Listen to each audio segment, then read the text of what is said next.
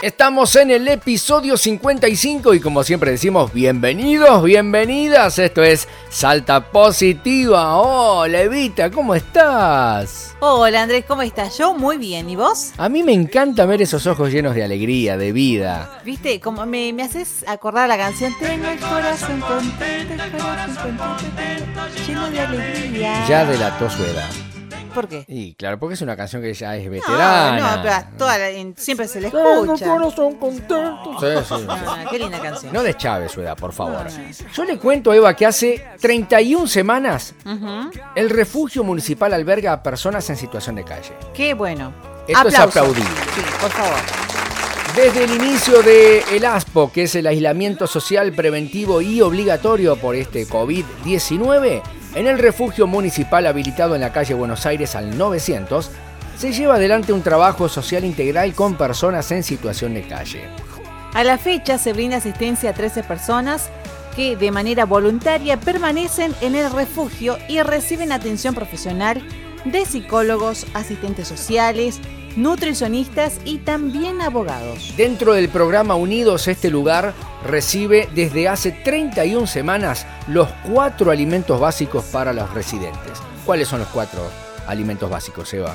El desayuno, el almuerzo, merienda y cena. Qué rico. Por ese motivo vamos a escuchar eh, la voz del señor Santiago Lynch, secretario de Desarrollo Humano de la Municipalidad, para que nos dé detalles sobre el trabajo de estas 31 semanas que se lleva adelante a través del Plan Unidos en el refugio municipal.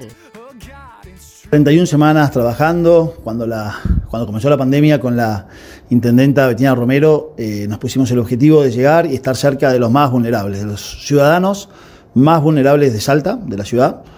La verdad que un orgullo, venimos trabajando, hay un equipo de profesionales de la municipalidad que viene trabajando también, acompañando, eh, no solo en la vida de todos los días, sino humanamente a todas las personas que viven en este lugar. En la actualidad, ¿cuántas personas están hospedadas? Actualmente son 13 personas. Recuerden ustedes que tenemos una capacidad para 30 personas. Ya pasaron varias personas que por acá, que pudieron volver a su lugar de origen. Tuvimos dos o tres personas, que eh, una persona que acaba recientemente de irse a, a Guaray, porque de Guaray, pero así varias personas más. Pero también tenemos personas que, ciudadanos de Salta, que hace mucho tiempo estaban en la calle y que aún hoy, después de 31 semanas, siguen estando este, acá, viviendo acá, eh, siendo acompañados, buscando de alguna manera que puedan reinsertarse en, en la vida de todos los días, en la, en la ciudad, en- con- de una manera mejor de la que entraron, o con más herramientas, o con más oportunidades.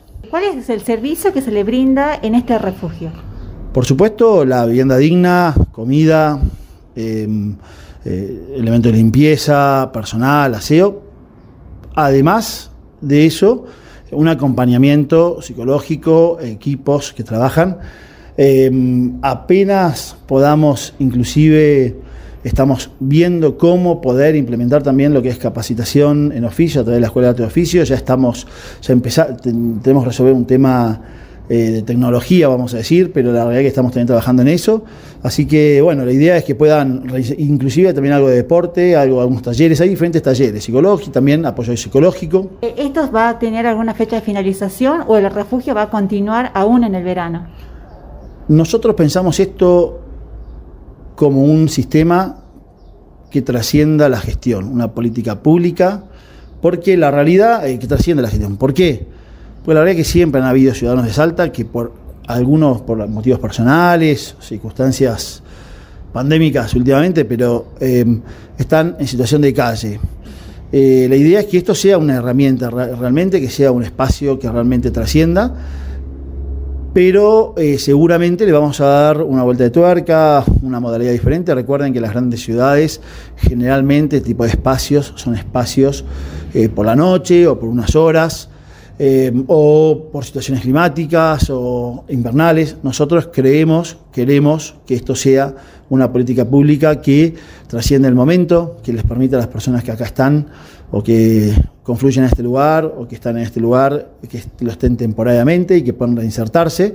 Pero, mm, digamos, concretamente, cre- esto va, hoy estamos acá y esta modalidad sigue siendo como cuando empezó, ya 71 semanas, y la realidad que seguramente en algún momento le daremos un, se, convierte en, otra, en otro tipo de modalidad, pero el, pero el mecanismo, la política va a seguir estando siempre.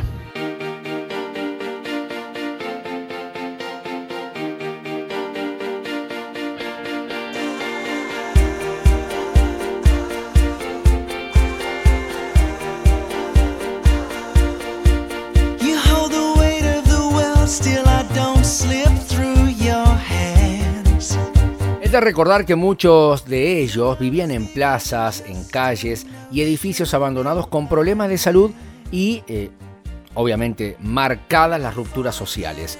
Eh, quienes pernoctan lo hacen de forma voluntaria y aceptan las pautas de convivencia. Qué bueno que durante estas semanas haya políticas públicas que permitan también el acompañamiento para que estas personas puedan salir adelante. Estas cuestiones son valorables, señores. La ayuda política tiene que estar donde más se necesita. Para eso están, señores, para eso es el voto que el pueblo les hace también a los políticos, para que revean estas cuestiones también de ayudar a la gente que más lo necesita. Esperemos que esta política pública pueda trascender la gestión de la actual Intendencia y pueda permanecer por mucho, mucho tiempo. En Salta Positiva damos buenas noticias y esta ha sido una de ellas.